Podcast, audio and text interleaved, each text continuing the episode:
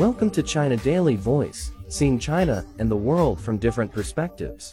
China's GDP expands 5.5% in H1.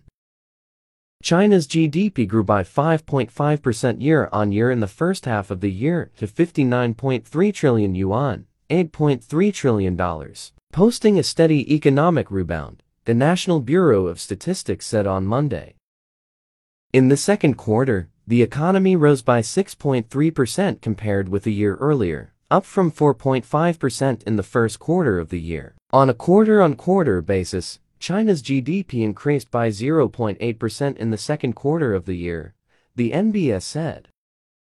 Figures released by the NBS showed China's value-added industrial output, a gauge of activity in the manufacturing, mining and utility sectors, grew by 4.4% in June from a year earlier after a 3.5% rise in May.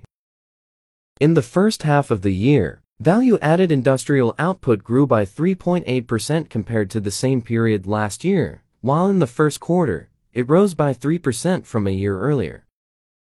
Retail sales, a key measurement of consumer spending, grew by 3.1% year-on-year in June, down from the 12.7% growth in May.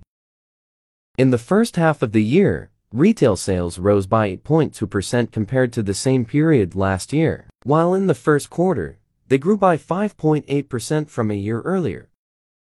In the January-June period, fixed asset investment, a gauge of expenditures on items including infrastructure, property, machinery and equipment, grew by 3.8% compared with a year earlier, while in the January-May period, it jumped 4% year-on-year. The surveyed urban jobless rate came in at 5.2% in June, flat with the previous month, according to the NBS. Despite the steady recovery, the NBS warned of pressures from a complicated international environment, saying the foundation for the economic rebound is not yet solid.